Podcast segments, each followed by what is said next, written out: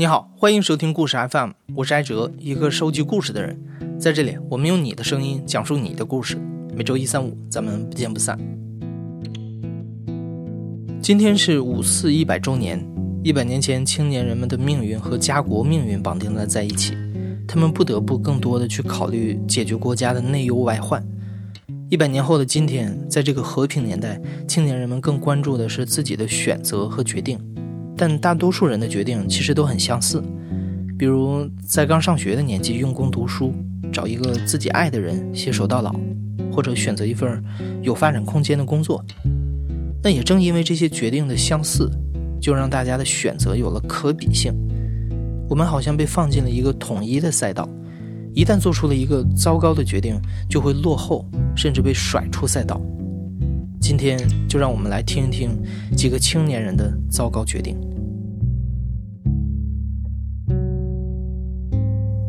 第一幕，嗯，我叫乐乐，今年十七岁，是大一的学生。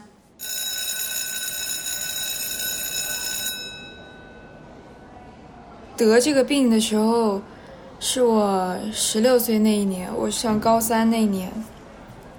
我是当时在学校里正常上课，然后下课的时候跟朋友出去玩，我发现我。流鼻血流的特别严重，而鼻血擦它一直止不住，当时觉得没什么，也没有跟老师说，就那样了。在后来几天，我发现我身上开始出现淤青淤血，就像被人掐过呀、打过一样的，然后皮肤里还会有一些像皮肤溃烂，像是渗血一样的，有点严重。当时还走路摔跤，就走平路，走着走着我就摔倒了，走着走着就摔倒了，就去跟我的班主任讲了这个情况，我的老师就去打电话打给我的家里人，让我让带着我去医院看一看。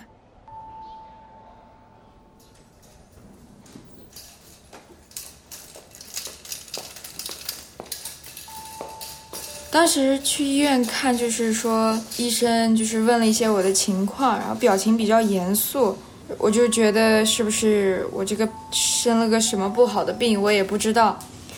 很不解到底是怎么回事。完了第二天做了骨穿，骨穿就是那个啥，开一个小口，然后抽出一点骨髓来化验。当时我就特别真的心里就是。那个纳闷儿，纳纳闷儿到了极点，为什么我要做这个检查呢？住院手续办下来，我到了住院病房里，然后护士姐姐就把那个化验单拿出拿过来，看到那个化验单，然后上面是我的名字，然后化验的那些各种值，还有很多英文字母，最底下写的诊断，对，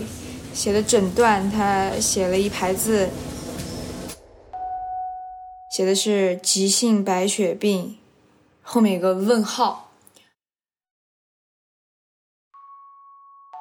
也说不上是崩溃。我当时是懵了，就是那种感觉，我就是不相信，怎么可能？我就拿着那个化验单就去找了护士，我说：“姐姐，我的化验单是不是搞错了？就是拿错人名字了？”他说。这个就是你的，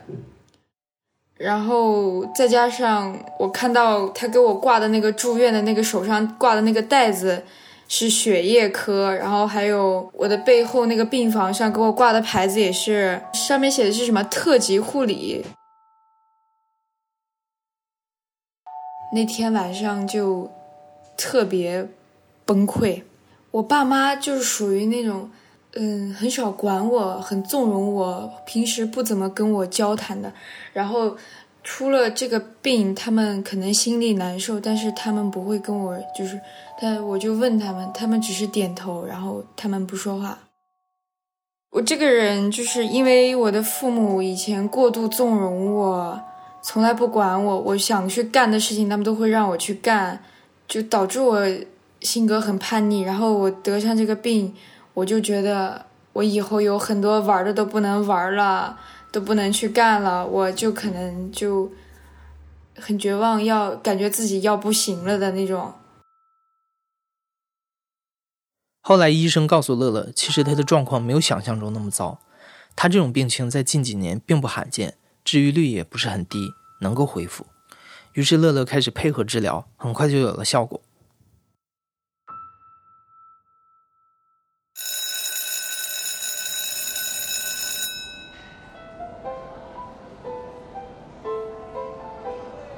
一八年的六月份，我的身体开始好转。回去以后，紧接着就要上大学。九月份、十月份那段时间，然后就来了南京。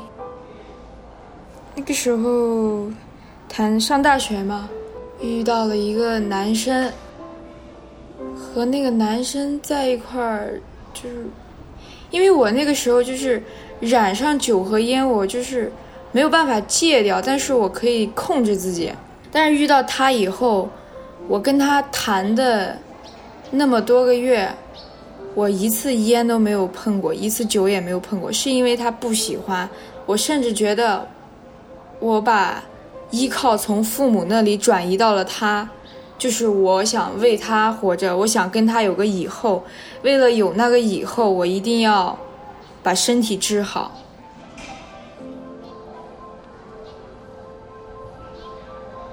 三月初那那会儿，他开始，我发现他他有点不对劲，他开始冷暴力对我，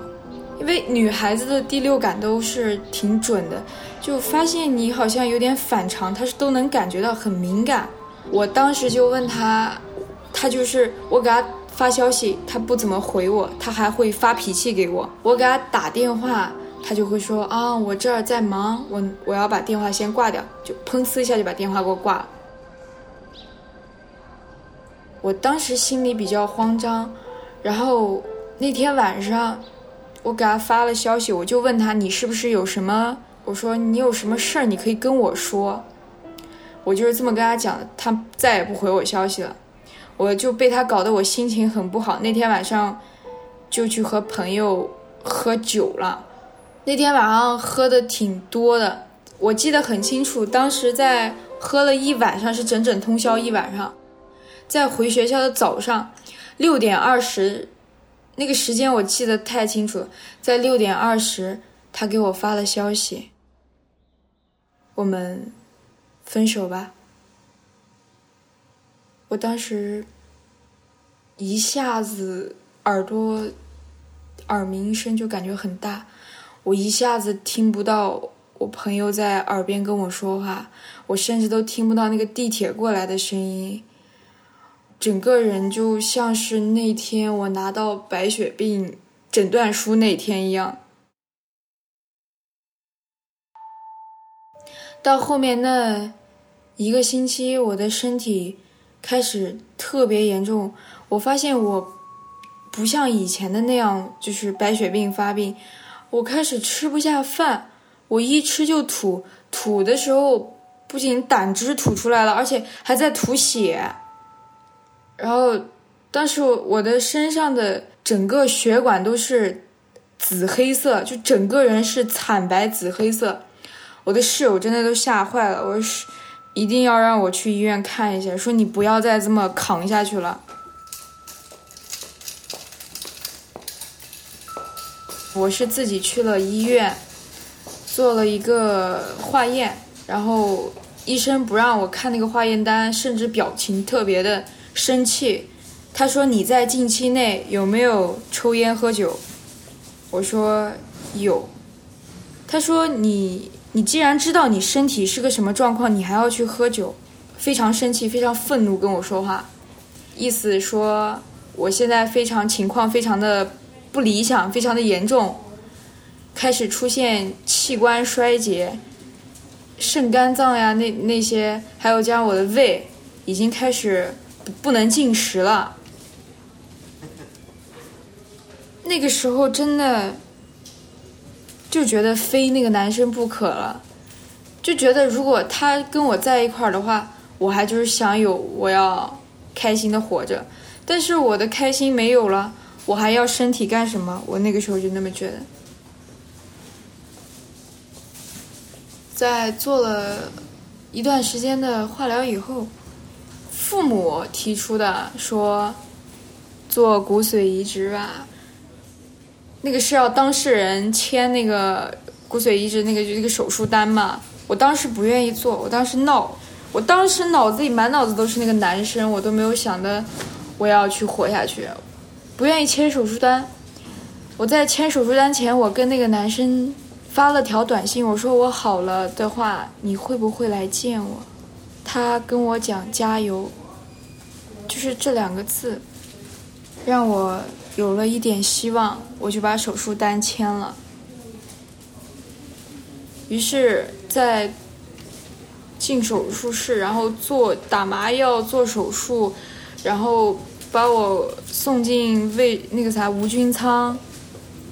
因为。他给了我一点希望，我当时就是我也不知道为什么，当时脑子一抽，我干了一件事。那天是医生和护士都在开会，那天病房里没有人看着，然后我爸是下楼买东西去了，不在病房里，我身上还插着管子。然后我胳膊还有做的那个手术包扎的那些，就是血都还没止住的那种情况，就脚上呀、手上呀都插的都是管子。我管子一拔，手机就是在我爸那个床那边嘛，我就偷偷把我的手机拿回来。我就是从那个无菌舱跑出来的，然后拿上我的手机，因为当时做完手术身身身体真的非常虚弱，是没有抵抗力的。我当时就是没有想这么多，我拿上手机我就订机票，就订那个点从北京飞回南京的机票，直达我就直接订的直达。我当时啥都没有想，我就是跟我跟我的室友说我回来了，然后跟跟他的朋友讲，我说我我说我回回学校，能不能让他见我一面？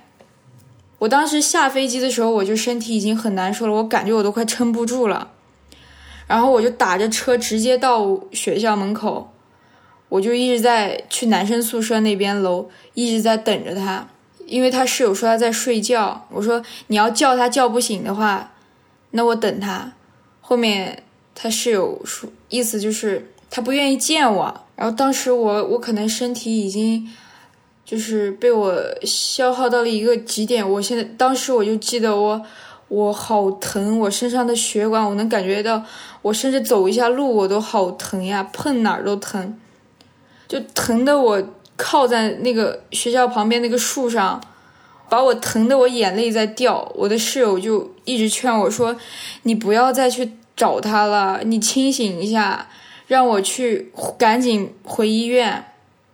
最后。我就是，我就没办法，他也没有等到，我就再加上我的爸爸发现我跑跑掉了，医院也到处找我，我就订了机票又回北京。我的室友在我回去的时候跟我发了一段消息：“你这样做，他说你这样做，你想感动谁？”你只是在感动你自己。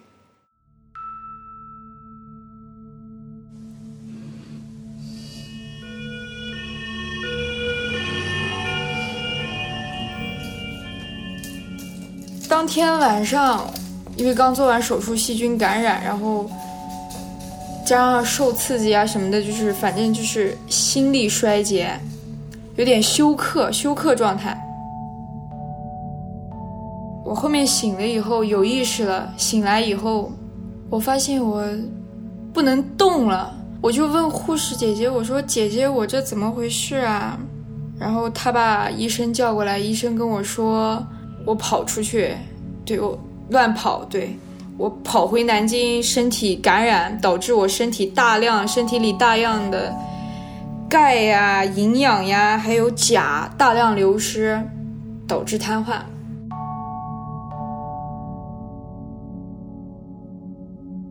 我当时听到这个话的，我甚至感觉我难过不起来，我也开心不起来，就是麻木。我甚至那个时候我还在想活着的意义，到底是为了自己活，为了父母活，为了爱的人活，为了谁活？活下去又能怎么样？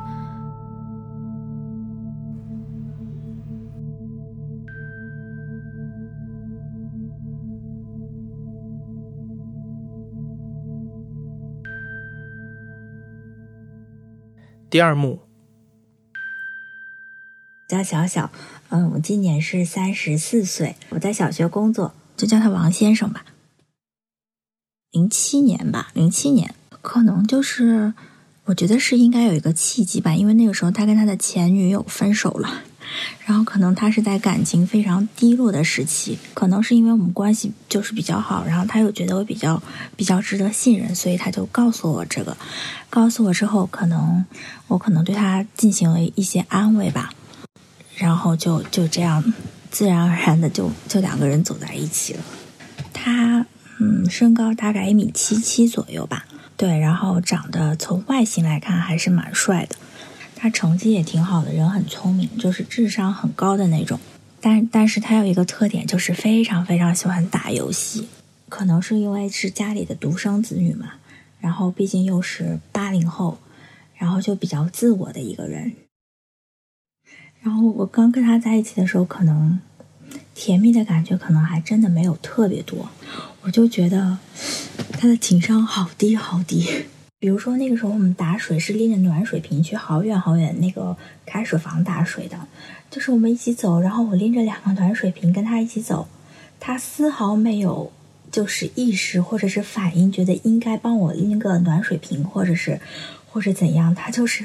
他走他的路，然后眼睁睁的看着我把两个暖水瓶拎到宿舍，他也就是毫无感觉的那种。因为我是北方女孩嘛，我可能性格比较大大咧咧的，不是那种很矫情、很计较的。他也是那样一个人，就是他对朋友其实很很很讲义气，然后很好。他也没有什么，也不抽烟呀，然后也也没有什么特别让我不能接受的不良嗜好。所以我觉得他他还可以啊，因为毕竟是同学嘛，知根知底。毕业两年之后结的婚，嗯。一零年结婚的吧，那个时候二十五周岁还没到，还没满二十五周岁。刚领完结婚证，然后刚办完酒，大概过了一个月不到，正在搬家的时候，就发现我怀孕了。对，可能怀孕的时候是是我觉得最甜蜜的时候。怀孕的时候，他真的是对我照顾的还是还是蛮周到的。我觉得不，包括是后来他自己也说。他说他觉得那个时候那几个月是他最爱我的时候，嗯，比如说他会他之前不会做饭呀，他会学着做饭，然后问他妈这个这个菜怎么炒啊，然后贴的一个个小纸条贴在那个抽油烟机上面，然后每次做饭的时候就会看着那个菜谱来给我做饭，对，包括嗯，他比如说晚上要是有应酬的话。也不放心我一个人在家，就是只要我愿意去，他都会把我带在身边。月子里他表现还可以，出了月子之后，我就回老家了，回老家休休产假，然后他可能又过上了单身生活，然后他的那个没有长大不太成熟的那一方面就又彻底又又打回原形了，就是我。我走的时候，不是家里晾了好多衣服呀，包括孩子孩子的尿布呀什么的，晾在阳台上。结果等我休了产假四个月回来之后，一进门的时候，我和我妈妈都疯掉了，发现那些衣服还原封不动的还晾在阳台上。这四个月过去了，他根本就没有收过。然后因为可能上班又比较忙，工作压力也大，他回来就是打游戏。进家门的第一件事永远是。坐在电脑前，把电脑打开，然后就是，即使是我做好饭了，然后我说吃饭了，他说哦，然后他端一碗饭，然后夹一些菜放在碗里面，然后继续就坐在他的电脑前打他的游戏。然后他就是晚上可能加了班，要么就是不是想出去喝酒打牌呀，或者是唱歌呀，就是想出去玩，反正一周。可能在家的时间能有三个晚上，也很少跟我交流，嗯，也很少带孩子。然后你会，我会有时候我会跟他说：“你你带一下孩子，我去洗个衣服什么的。”然后你就会看见他是一个手夹着孩子，一个手在打游戏，就是这种状态。他会有各种理由啊，我工作很忙，我需要出去应酬，我还有朋友，对。然后你跟他跟他说十句话，可能他有九句都听不见，没有任何反应。然后我就会觉得我我就是变成一个祥林嫂一样，每天很唠叨很唠叨，然后不停的在在跟他抱怨。其实从我们谈恋爱到到后来，就是我我好像没有几个晚上是跟他一起睡觉的。我那个时候就就觉得挺孤单的心里。然后不过是因为可能一直在带孩子，白天因为我还要上班呀，我不可能是生了孩子就不工作了嘛。然后我就觉得有点吃不消了，都可能会跟他谈。我说：“我说你这样不行。”他说：“我要赚钱。”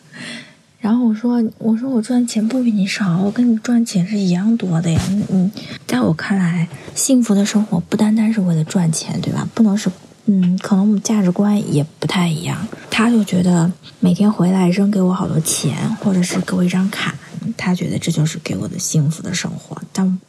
我觉得不是这样的呀。我觉得，我觉得钱够了就是够了，但我还需要陪伴，孩子也需要陪伴。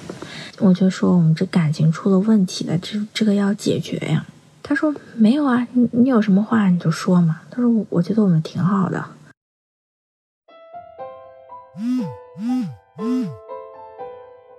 然后就经常在他手机里。就看到一些跟其他的应该是女人的那种聊天，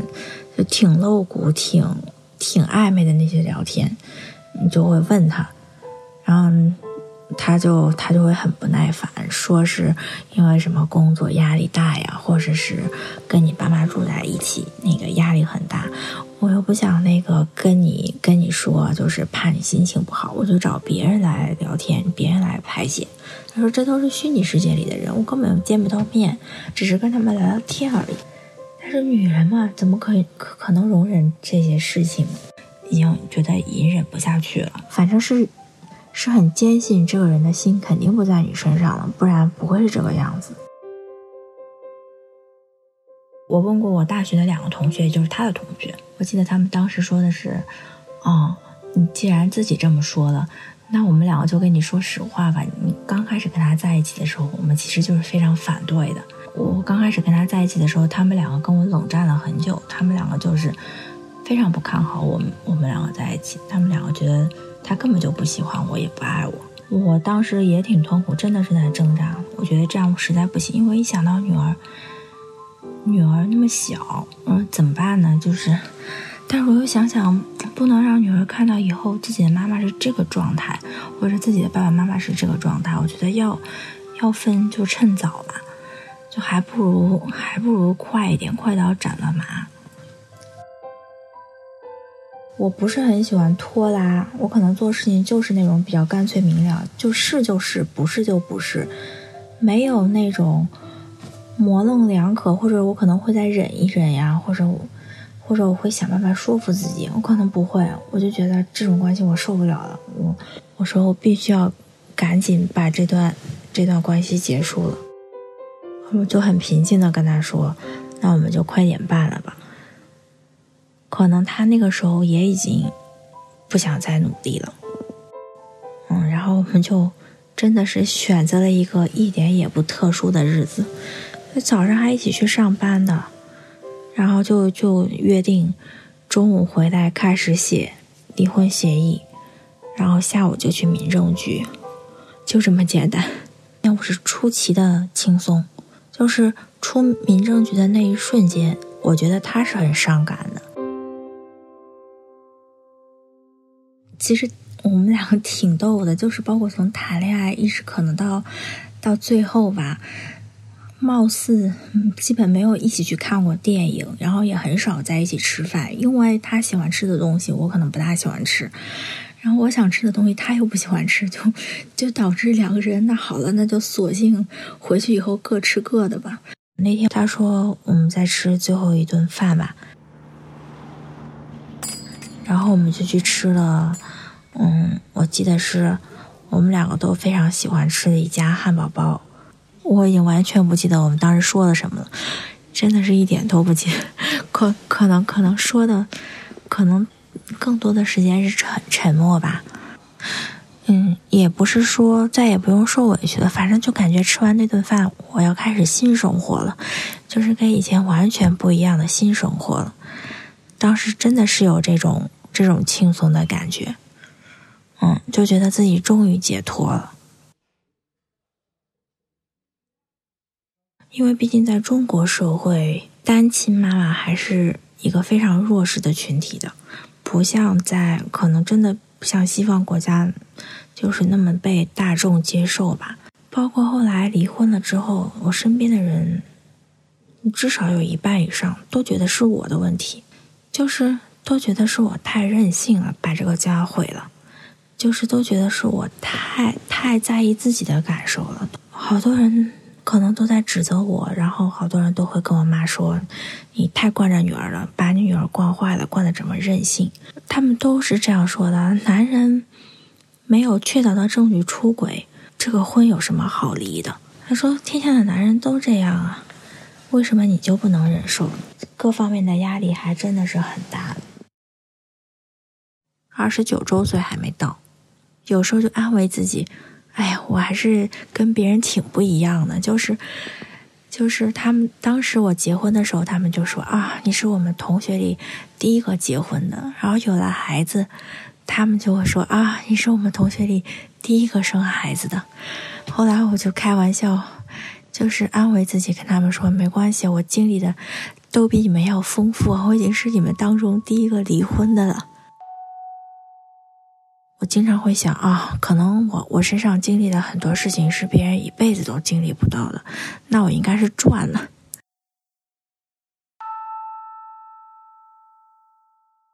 第三幕。我叫方程，呃，从事的行业是互联网的软件开发工程师。呃，我是一九八九年生人，在今年已经三十岁了，进入到了而立之年。方程原本是一家大型互联网公司的程序员，从二十四岁到二十七岁，他在这家公司里玩命奋斗了三年，幸运的赶上了公司飞速成长的时期。这期间，方程的收入很不错，他在北京全款买了车，也贷款买了房。后来这家公司被对手收购，方程接触不到核心项目了。为了获得更多的工作经验，担任更重要的开发职位，方程做了一个大胆的决定，放弃原本的工作，和几位同事一起出来创业。我在创业之前是在一家国内比较大的做旅游行业搜索的一家互联网公司工作。呃，一五年、一六年的这个时间，可能变相的被他的一个竞争对手给。兼并掉了，所以，呃，我们之前这部分员工可能都非常习惯一个公司快速发展，呃，所以当这个公司这个速度放慢下来之后，大家工作并没有那么忙之后，可能大部分人反而会感觉到有些失落，呃，干的事情感觉就没有之前那么有成就感了，呃，其实当时在我的内心，呃，可能还是挺想再换一份工作来培养自己。就是在其他业务方面的一些能力的，包括我如果参与了一个从零到有的项目，然后可能也会能就是搭上这个公司快速发展了一个快车，然后让自己具有一部分这个管理的能力。我现在所在的这个公司是一六年，嗯，算是由我们接手，然后去做一个其实是基本是从零到一的一个创业的过程。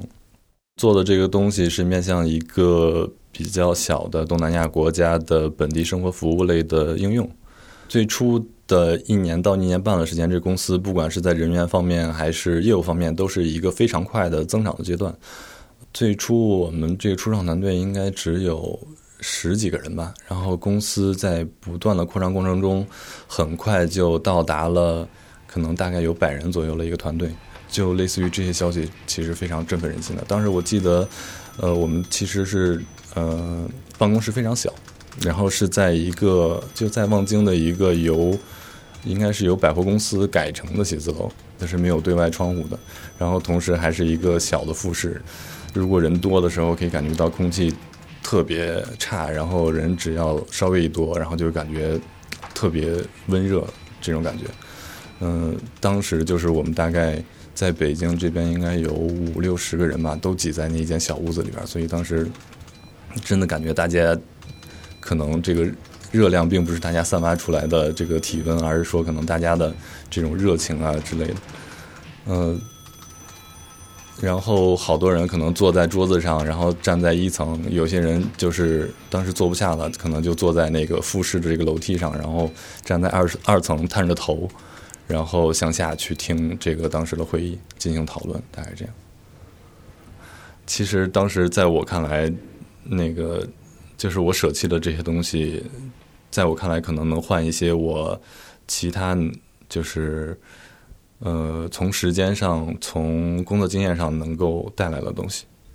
但是在呃物质层面啊，或者说更时间更长一点的精神层面来说，可能它就慢慢的，我发现它会低于我预预期，还是挺多的。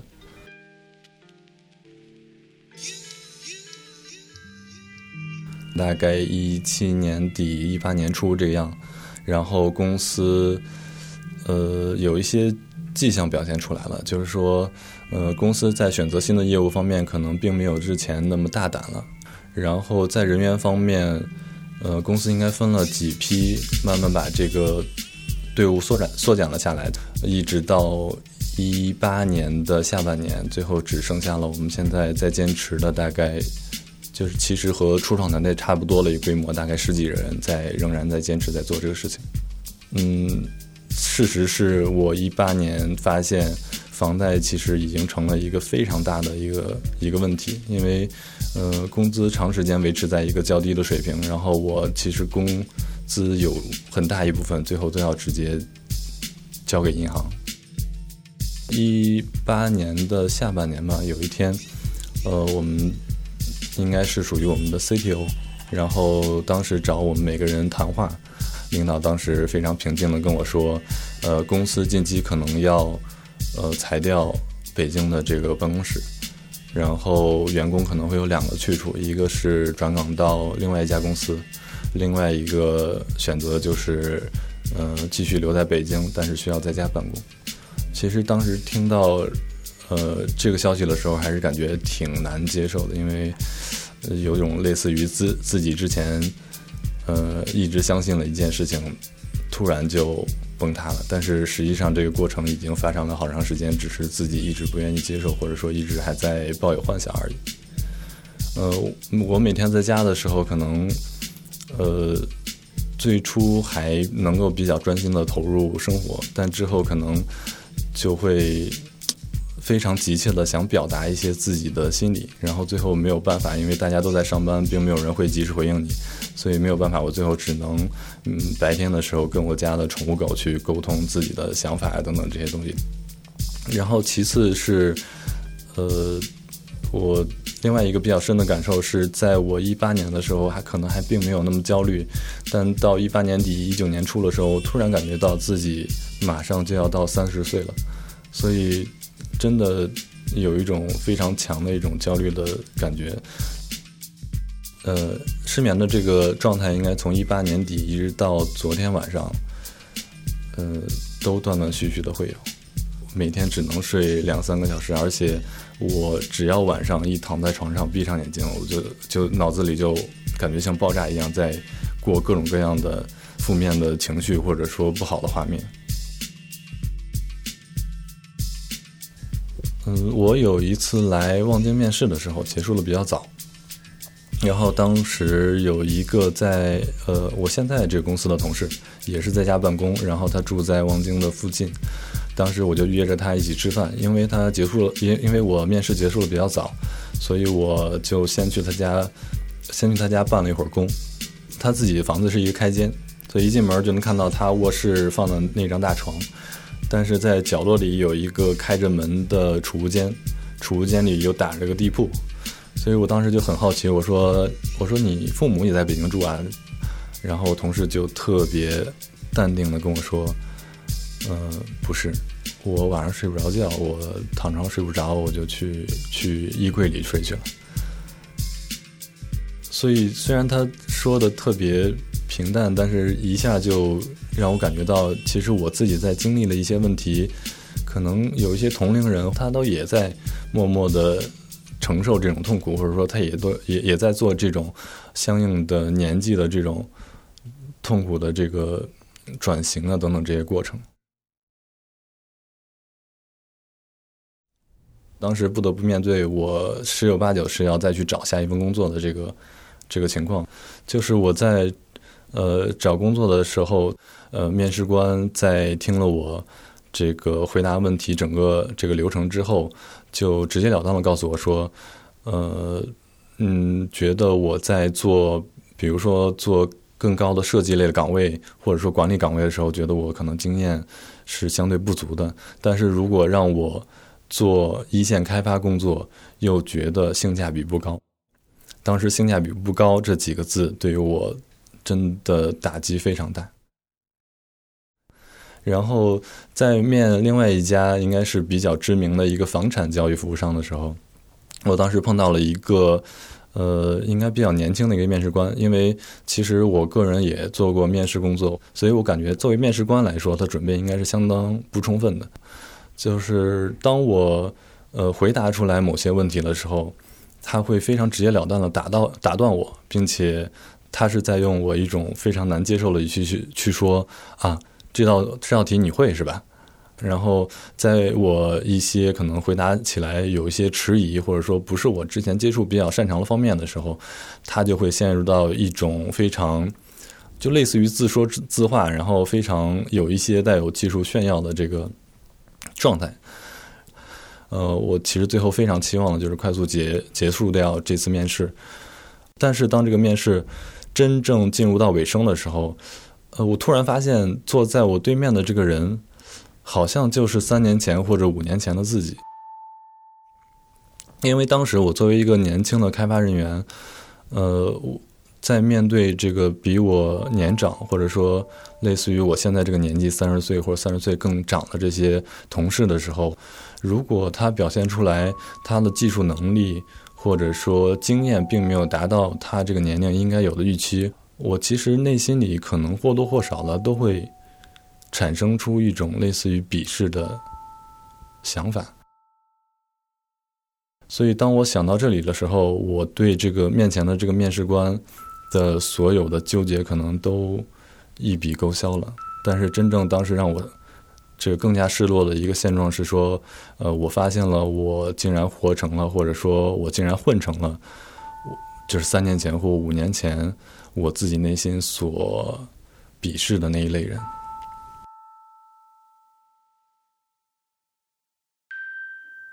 故事的最后，乐乐拄着拐杖回到了校园。他说：“现在只想要好好的读书。”小小对爱情和婚姻依然充满了期待，但他认为最重要的事情还是好好陪伴女儿，让她幸福的长大。方程也接到了新工作的 offer，准备去一家大公司做程序员。人生无法修改重来，但好在他们三位都挺过了生活的暴击，愿意给自己再一次的机会。其实换个角度想一想，一百年前的青年人振臂疾呼，正是希望让未来的人可以自由的选择，让每个人都有自己的人生赛道，在自己的赛道里，没有人可以比较，选择也就没有好坏，而每一个所谓的糟糕决定，都只是让你对生活多了一种体验。你现在正在收听的是亲历者自述的声音节目故事 FM，我是主播艾哲，本期节目由野捕和刘豆制作，声音设计彭涵。你做出过的最糟糕的决定是什么？欢迎到留言里和我们聊一聊。